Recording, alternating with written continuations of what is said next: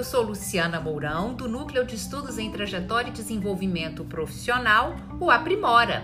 Hoje vamos falar do artigo Percepção de Trabalhadores acerca de inibidores e propulsores do desenvolvimento profissional. Esse artigo foi publicado por mim e por Helenita Fernandes em 2020 na revista Psicologia, Teoria e Prática.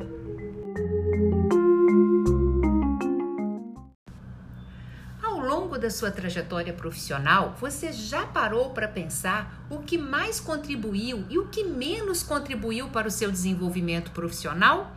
Pois é, essa foi a pergunta que nós fizemos para 408 trabalhadores brasileiros de diferentes setores de trabalho e distintos graus de escolaridade. Fizemos essa pergunta porque o objetivo do nosso estudo era conhecer a percepção de trabalhadores de diferentes ocupações acerca dos propulsores e inibidores do seu desenvolvimento profissional. A pesquisa foi realizada em duas etapas.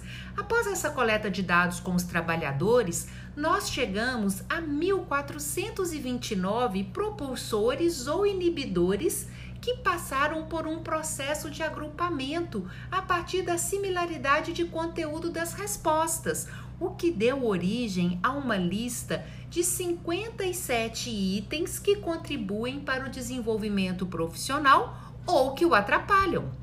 Então, na segunda etapa, convidamos 10 juízes especialistas na área de psicologia organizacional e do trabalho para classificar esses 57 itens de acordo com três modelos teóricos escolhidos por conter elementos que podem contribuir para o desenvolvimento profissional. Os modelos que nós escolhemos foram o modelo de aprendizagem social de Bandura, o modelo de aprendizagem experiencial de Kolbe e o modelo de aprendizagem do trabalho de Leres os juízes chegaram a um resultado de 39 propulsores e inibidores do desenvolvimento profissional que foram agrupados em quatro dimensões: elementos psicológicos, elementos relacionais, elementos contextuais e aprendizagem intencional e experimental. Agora eu gostaria de lhe perguntar ao olhar pelo retrovisor da sua trajetória profissional, quais desses elementos você reconhece como mais importantes no seu desenvolvimento? Você já pensou sobre isso? Vamos falar então de alguns exemplos. Na dimensão de aprendizagem intencional e experiencial, a gente pode citar como propulsores o conhecimento adquirido com as experiências vividas ou a aprendizagem baseada na prática de trabalho. Alguns exemplos dos elementos relacionais poderiam ser a capacidade de aprender com aqueles que têm mais conhecimento e a troca de ideias com outros profissionais. Na dimensão dos elementos contextuais, a gente pode falar em oportunidade de trabalhar com bons líderes, acesso a informações relevantes no ambiente de trabalho e muitos outros. Na dimensão dos elementos psicológicos, alguns exemplos que a gente pode citar seriam a capacidade de adaptação a coisas novas, o ânimo para atuar na profissão, a determinação ante os obstáculos. E você já parou para pensar sobre quais seriam os seus exemplos vividos para ilustrar os propulsores nessas quatro dimensões? E sabia que essas dimensões dialogam com os três modelos teóricos que nós usamos? Vamos ver? Em relação ao modelo de Bandura, nós temos os fatores pessoais, os fatores comportamentais e os fatores ambientais como parte do modelo de reciprocidade triádica e que certamente apareceram de forma bastante clara nos nossos propulsores e inibidores do desenvolvimento profissional.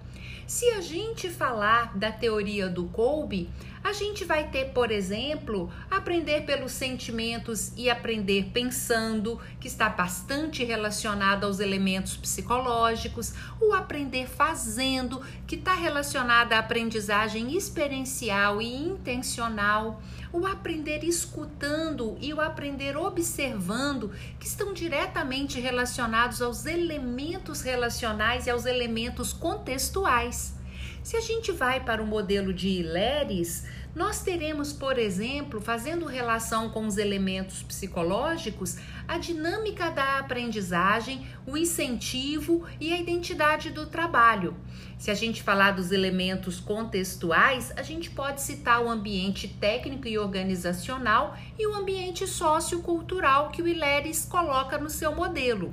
A gente também pode falar na aprendizagem experiencial e intencional sobre o conteúdo da aprendizagem e a prática profissional, que são bastante abordados no modelo do Ileres. E temos nos elementos relacionais a interação social, que está no centro da aprendizagem do trabalho, de acordo com esse modelo. Então, as principais conclusões da nossa pesquisa são que os inibidores e os propulsores do desenvolvimento profissional contemplam tanto elementos psicológicos, psicológicos como também elementos relacionais e contextuais. Além disso, a separação entre aprendizagem formal e informal no trabalho é cada vez mais tênue, de forma que a gente possa falar de uma aprendizagem de vivências e também de uma aprendizagem formal dentro de uma mesma dimensão. E a despeito de haver especificidades em cada profissão ou em cada categoria ocupacional, é possível pensar em propulsores e inibidores que sejam relevantes para diferentes ambientes laborais e para diversas categorias profissionais. E aí, quais seriam as suas conclusões acerca dos propulsores ou dos inibidores do seu desenvolvimento profissional? Esperamos que este estudo possa gerar subsídios para processos reflexivos sobre as trajetórias profissionais e para a elaboração de planos de desenvolvimento de carreira.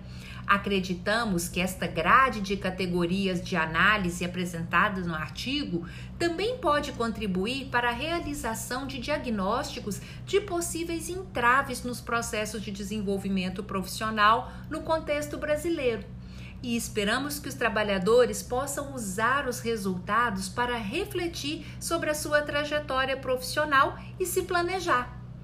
Ao refletir sobre esses resultados, você identifica algo a ser feito no seu planejamento de carreira? Esse estudo lhe desperta vontade de conhecer novas pesquisas sobre o tema? Pois é, estamos trabalhando agora em um novo estudo que pretende testar as evidências de validade da escala de propulsores e inibidores do desenvolvimento profissional. Esperamos em breve ter mais novidades sobre essa medida para compartilhar com vocês. E se você achou essa pesquisa interessante, acesse o artigo na íntegra. E se você tem interesse nos temas relacionados à trajetória e desenvolvimento profissional, se ligue no Aprimora. Acompanhe as novidades do nosso núcleo de estudos nas redes sociais. Tchau, tchau!